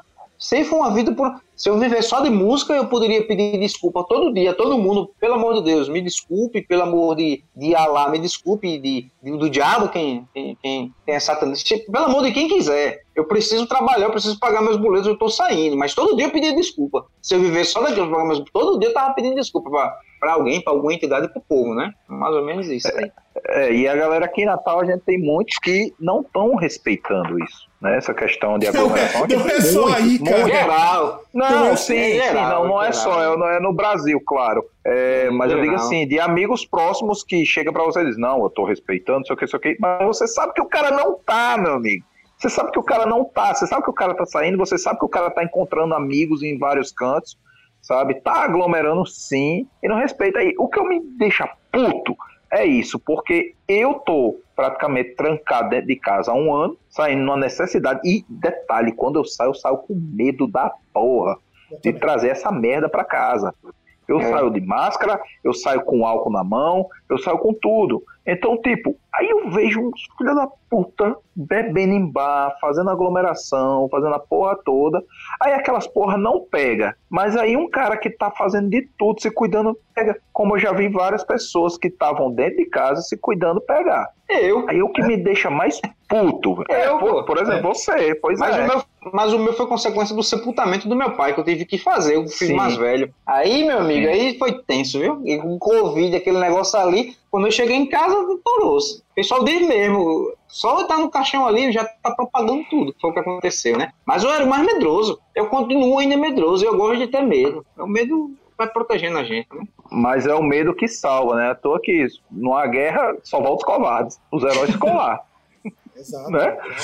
É por aí. Exato. E aí, deixa eu aproveitar então a nossa última pergunta, né? Porque, afinal de contas, o Grandcast tem uma pergunta que eu acho assim fantástica. Foi o César, o outro podcast grava comigo, que sugeriu lá, lá atrás, quando estava gravando essa entrevista, de perguntar o seguinte: todo mundo aqui gosta de música, tem gostos assim que podem ser considerados muito peculiares. É sempre tem aquela banda, aquele artista, aquela música que dá aquela vergonhinha dizer que gosta, porque é, você sabe que não é boa, pinco, mas você gosta mesmo assim. Que é o famoso guilt pleasure. Quer dizer, puta, eu gosto, mas sei que não é legal. É tipo, quando eu me pego escutando pop nos anos 90, que, puta, aquilo é nojento de escutar. Aquilo é chato pra caralho. E muitas vezes. Simple Red, por exemplo, é uma banda que eu adoro, mas pega meio mal dizer que gosta de Simple Red. Assim como hoje, pega muito mal dizer que você curte Menowar. Que é verdade, que Menowar é galhofa pura. Inclusive, tem até CD, tem até CD dos caras aqui. Quais são os guilty pleasures de vocês? O meu é Nirvana, cara por incrível que pareça. O metaleiro, o cara que toca tanto no metal quanto no regional, porque eu também toco regional e tal. Eu digo, eu escuto Nirvana, o Grunge, que tava ali, os caras só mandam. Rapaz, bota uma camisa quadriculada vermelha com preto. Não, eu não fico mais, eu gosto de Nirvana. Escutei muito aprender a tocar violão e guitarra com Nirvana. E cheirar umas é cocaína é também, né? Afinal de contas. Grunge que é grunge, tem que cheirar umas cocaína também, né? É, mas eu também deixo nem a camisa quadrada nem a cocaína. Deixa pra lá. É, pronto. Mas tu, Júnior. Vai tu, Júnior. Aí. Caramba, é tão difícil, cara. Pra... Cinemagal. Pô, Cinemagal é bom, cara. Mas eu, eu, é Guilty Pleasure também. Inclusive, quando eu era mais novo... Cinemagal é true, cara. Quando eu, quando eu, era mais novo, eu de cabelo preso, na escola, o pessoal me chamava de Sidney Magal porque falava que parecia. Junho ah, também. Velho, velho se você visse, você visse uma foto minha que eu tenho no começo, assim, de 2000, com o Pillars of Eternity, aí você ia ver que era assim, meio Magal. Até a roupa, então, Todos os três agora, todos os três é cinema Magal, porque Júnior era conhecido como Magal, não, nem gente dava junto. Pronto. Pronto. Não, isso é uma brincadeira de vocês que uns 20 anos atrás, por causa de uma. Mas roupa. era Magal, é, mas era Magal. É, é. Ficou ah, Fabiano tá ajeitando o cabelo pra mostrar o quão parece com o Magal. Mas além de Magal, o que mais tem de Guilty Pleasure, Antônio? Olha, sei lá, eu acho, eu acho, legal assim ouvir um brega no churrasco, assim, com a galera no bar. Tipo o Evaldo Braga da vida, sabe? Aqueles oh, bregas meio arrastados, isso que eu Osvaldo, carrego. Oh, tipo cara, isso, Osvaldo, Osvaldo Braga, você já tá falando de peso pesado, cara? Opa. Osvaldo é, essa, essa bem, bem, Bem, bem top mesmo, assim. A, a, ópera dos pobres, né? Eu não sei quem foi que falou isso, foi um artista aí famoso que falou que o Brega era a ópera dos pobres. E eu acho legal aqueles bordões de violão, noite ilustrada, a Casa de Irene. Na casa Chegou. de Irene, tem gente que chega, tem gente que sai. Não sei se vocês sabem sabe, desse Brega. Você é tecladista. Não, Júlio. É, Júnior é o tipo de cara que escuta caneta azul, pô. Cara, o olho dele tá cheio de lágrima, cara. Dá pra perceber, é. cheio de lágrima o olho do cara, bicho. Pior, pior, pior. Mas que, é, eu acho que. Pior que tem um amigo meu de Brasília. Pode falar. Tem um amigo de Brasília, que ele tem um grupo de música brasileira experimental Sim, parece estranho falar isso, mas escutando você vai perceber, chamado Satanic Samba Trio. Ele lançou um disco no dia de Halloween. não, detalhe, ele não é um trio e nem toca samba. E os caras tudo formado em universidade para tocar música brasileira. Só que a música brasileira, assim, é, você reconhece todos os ritmos brasileiros, só que aquilo, você conhece que aquilo é muito bizarro, é muito experimental, é muito estranho. E o cara mesmo fala que ele não curte música normal. Tanto que os projetos dele de jazz, essas coisas não são normais.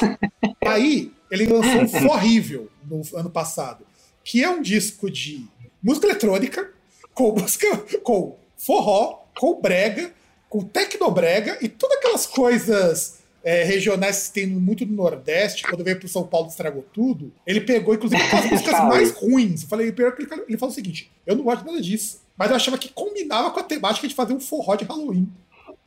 Forró de Halloween. Com, com música forró eletrônica. De Halloween. É, por isso que chama Forrível. É, cara, é muito bom o disco. Pior que o disco pra caralho. Pra caralho. Forrível é um disco assim que. Mano, é assim, você escuta, você nota assim, sabe aqueles tecladinhos de churrascaria que tem muito em artista ruim? Você sabe, né? Ele, ele, é, aqui aqui, aqui, o som que então, tem. Você imagina que ele usou isso numa música experimental. Cara, Caramba. não, não, eu falo. daquele compositor, deve sair uma coisa legal. Não, e, cara, ele é real mesmo, viu? Ele é real mesmo, cara. Não, e, isso, e ele é maestro, esse amigo meu, da Sete. Ele é maestro, formado pelo Andar de Brasília. E o cara não toca música erudita porque ele acha um porre. Ele gosta muito de, de ouvir, mas não gosta de tocar. Não toca metal porque ele acha que pra ele é muito chato. Ele gosta de música brasileira. E de jazz, e de jazz com ruído. Ah, jazz é foda. E jazz com ruído. É, eu escuto muito jazz, cara. Eu escuto muito jazz. Pô, o cara usa Eu uma escaleta em música brasileira, meu. Já ouviu alguém usar escaleta de forma que não fosse pra zoar, cara? Escaleta é um som muito ridículo de, de ouvir. É. Ele usa uma É, é uma, tipo uma gaita, né? O som da escaleta. Eu acho Exato. legal. Eu já Não. pensei em usar uma escaleta já. Use, inclusive. Mas não É- tenho É. coragem. Então, ele faz, Mas não tem coragem, tá vendo? ele faz isso tocando forró. Caramba, show de bola. Escutem, Lembra um que pouco o som do acordeon, o som da escaleta. Lembra um é, pouco. é, é o meio termo É. da gaita, da- do tecladinho de churrascaria safado e do, da, e do, do acordeon, né? Um pouquinho acordeon, não muito, mas um pouquinho. Ele toca. Eu Um quase timbre comprei, meio sem vergonha. é, eu quase Um timbre comprei meio sem vergonha, E mas. eu quase comprei uma escaleta uma vez, que eu vi numa loja por 200 conto aqui, eu quase comprei. Eu acho legal a escaleta, acho massa. Que eu queria pra colocar nos, nos projetos de noise que eu tenho, e escaletas são baratinhos, vai ruim pra microfonar aquilo ali. É, pô. Microfonar eu acho meio porra. É legal. Mas e tu, Jorge? Você não falou da tua vergonha? Cara, é, eu eu gosto de muita coisa que eu não tenho vergonha de dizer que gosto, por exemplo, fora do, do heavy metal. Eu, eu. Não, isso aí você já fudeu mesmo. Não, não, não, cara, mas, mas isso nem aí eu pela zoeira. porra. Cara, nem pela zoeira, cara. De verdade, não. O povo falava barulho de pisadinha. Eu tava passando no mercado, eu ouvi e falei, cara, é isso que o pessoal fica falando que, nossa, que foda. É o novo pagode. É. falei, mano, os pagodes dos 90 pelo menos era divertido. É, Pois né? é. Eu gosto- Eu de Zeca Pagodinho, cara. Eu gosto de Zeca Pagodinho.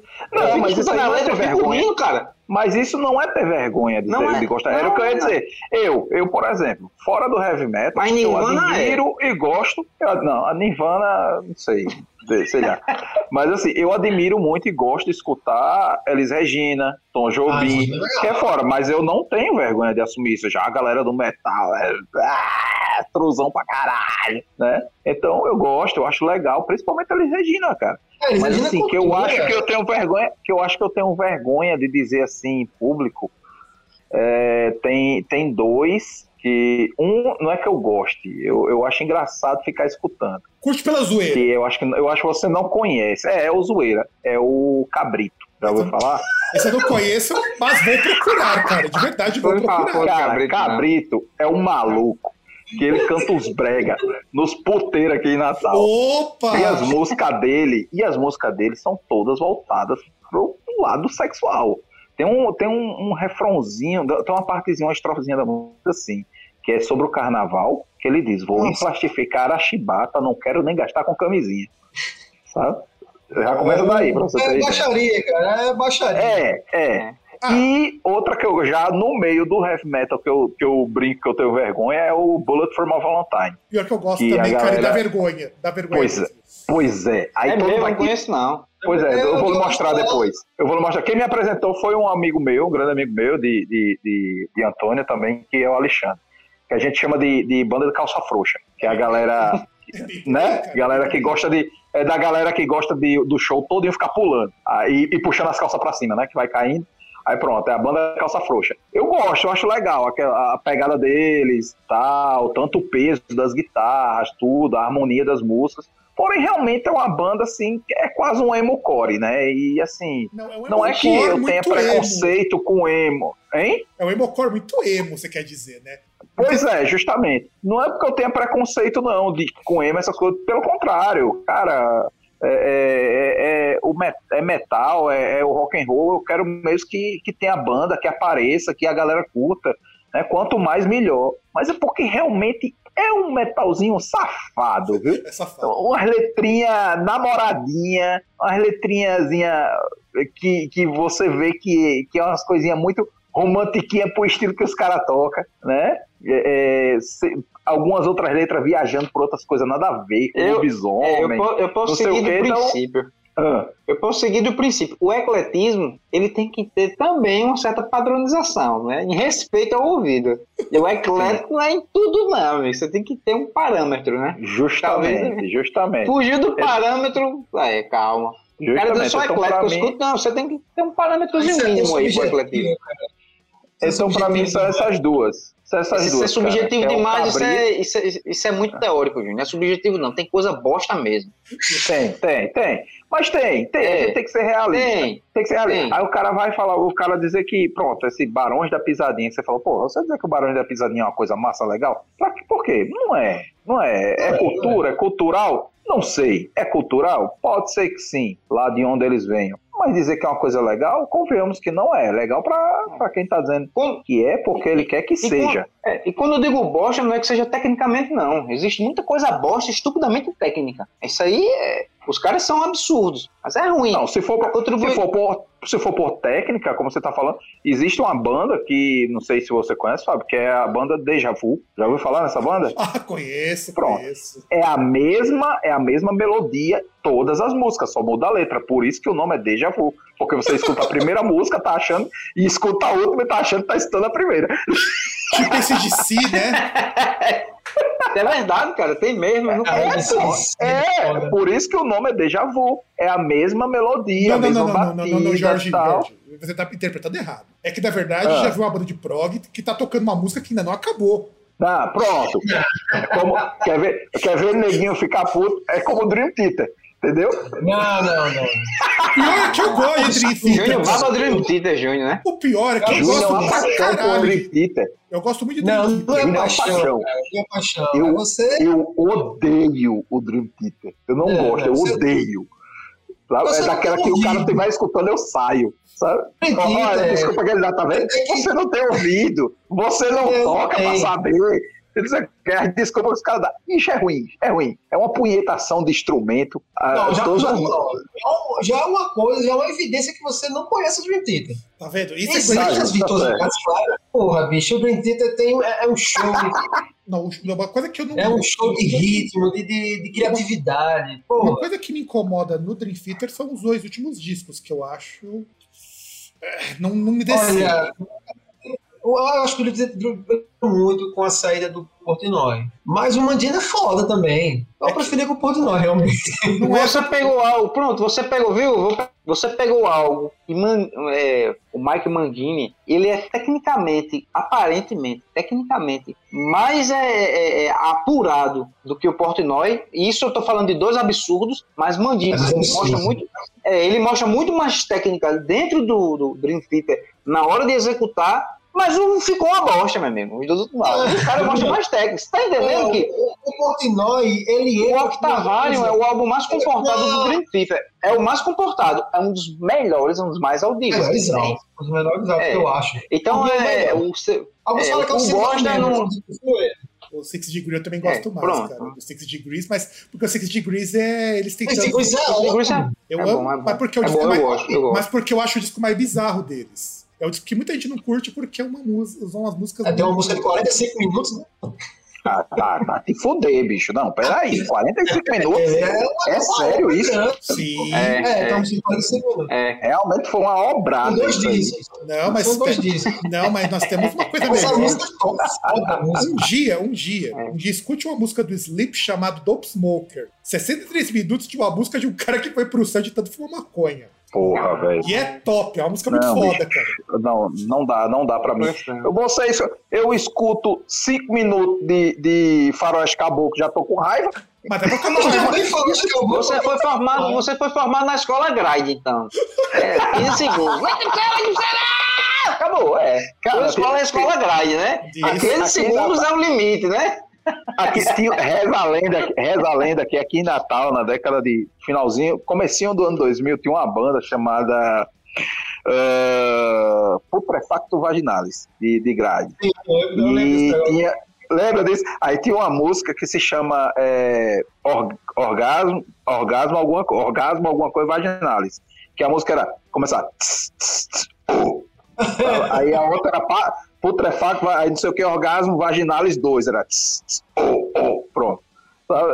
Era essa, se for Você pra- falou se grade for nessa linha assim que você tá falando, é fala o exagero. nome da música é, mais- demora O mais. nome da música é pra maior do que o tempo da música. Do You Suffer, do Napalm Death, é a fala do You Suffer But Why. Se você for falar desse jeito, já é maior do que a música, que tem um segundo e 18. Menor música do mundo. Caramba. A música do mundo. Eu, eu tenho Meu amigo. Sinceramente, assim, esse negócio assim, eu não acredito que seja música, mas ok. Não, pior que é, cara, porque ele tem. O cara que fez lá, colocou no Guinness, do Nepal Death, os caras têm melodia, os caras têm harmonia dentro de um segundo e pouquinho. É difícil fazer isso. É uma linha Cara, eu de bateria, é uma linha de bateria, é uma voz e um riff de guitarra. É eu nunca música. ouvi, cara. Eu vou procurar. Tem um segundo. Nunca ouvi, eu vou procurar. Do You Suffer. Do, ou procura a menor música do mundo. Essa é a música do Nepal Death. O primeiro disco que eu tenho aqui em casa autografado por um dos vocalistas, porque é um disco que a formação mudou no meio do disco. Ataca na bateria, pelo menos, o seguro prato. Não, o cara, não, não, o cara ele, consegue, ele faz uma virada de bateria em um segundo. Porra, É, meu. vou procurar. Júnior tá de lado aí, já tá mentira, procurando a música, ó. Ó, Júnior de lado, ó. Tô procurando. É, o, menor, o menor clipe, eu acho que era do Brutal Truth, que era coisa de 3 segundos.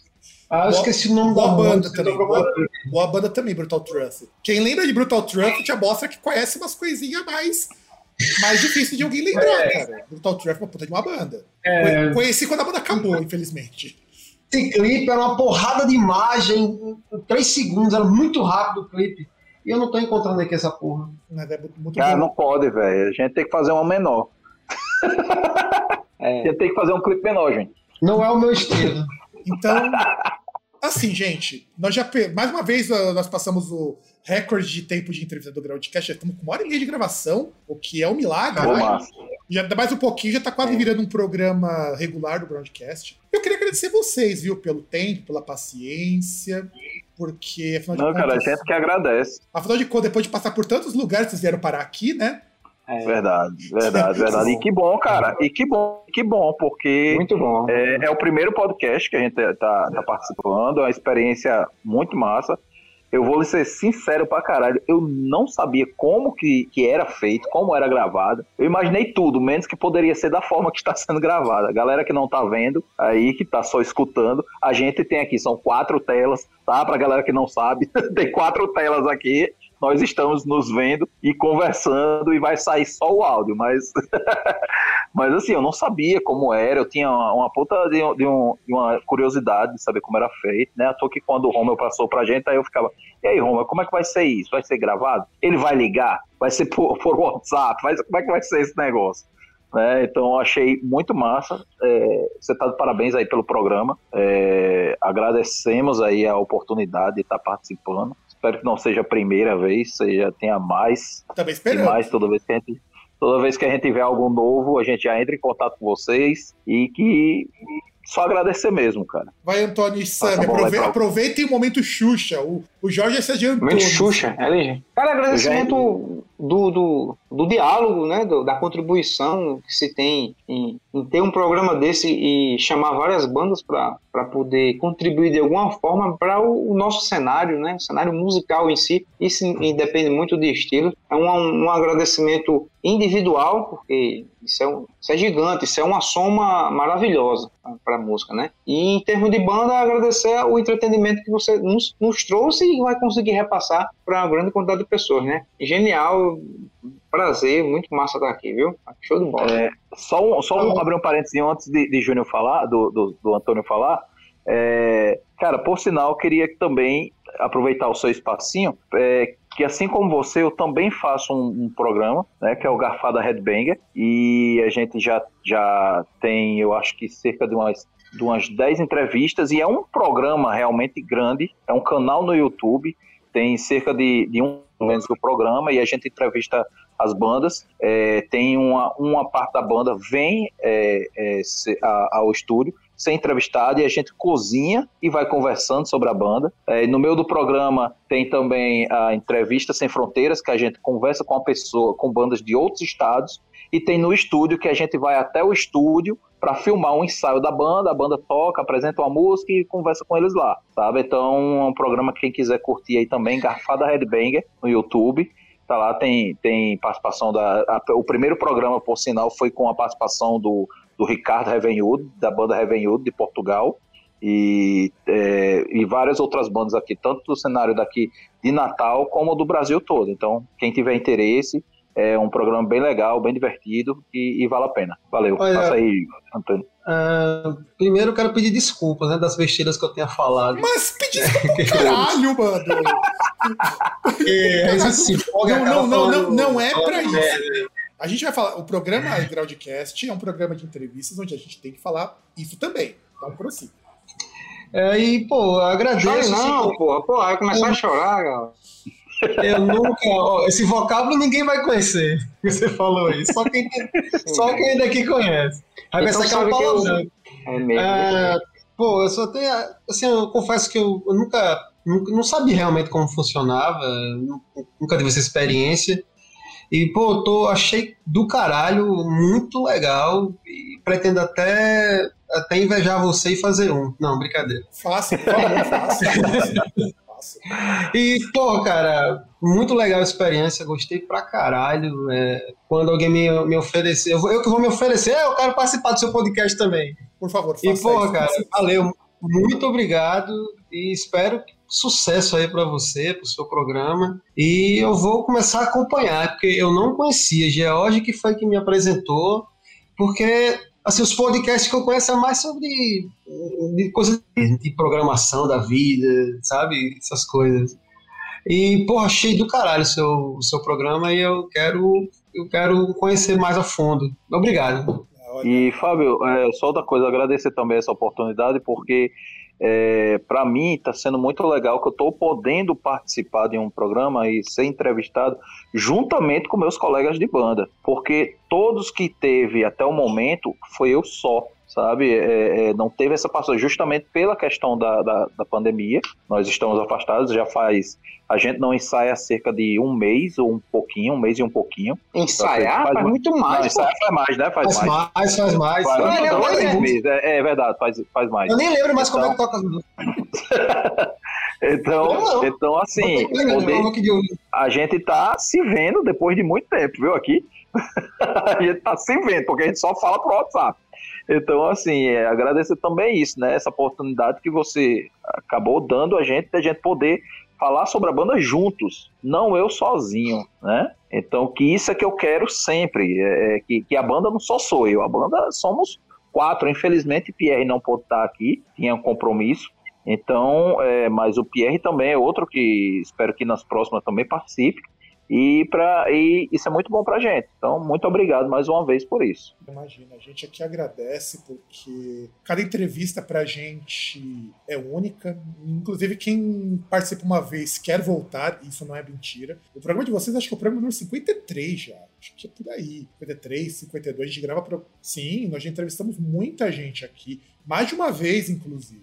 Então, a gente tem o programa tem o programa regular também, tenho, a gente tem podcast desde 2012. Mas a gente voltou de vez em 2014, quando eu voltei dos Estados Unidos com o microfone numa casa que dá para gravar. Então, assim, a gente agradece porque eu, o programa de entrevistas é um programa que eu faço. É o único programa que eu faço sozinho, eu não faço junto com outro podcaster, nem com outros, com meu irmão ou com a Mari, que são pessoas que aparecem de vez em quando. Então é gerenciar isso daqui. É, é raro eu conseguir entrevistar mais de uma pessoa também, por ligados compromissos. Eu sempre gosto quando eu consigo entrevistar a banda inteira, ou quase isso, porque é exatamente como o Jorge colocou, eu acho que é importante que vocês falem. Porque entrevista assim, tipo, ah, quem é a banda? É, o que, vocês fazem, onde vocês dormem, isso vocês vão ver em tudo qualquer lugar. O Groundcast pode não ser o melhor programa do mundo, porque ainda somos um programa de baixo orçamento, mas com certeza vai ser o programa mais interessante de banda que vocês vão escutar, porque saem histórias aqui que deixam a gente muito marcado.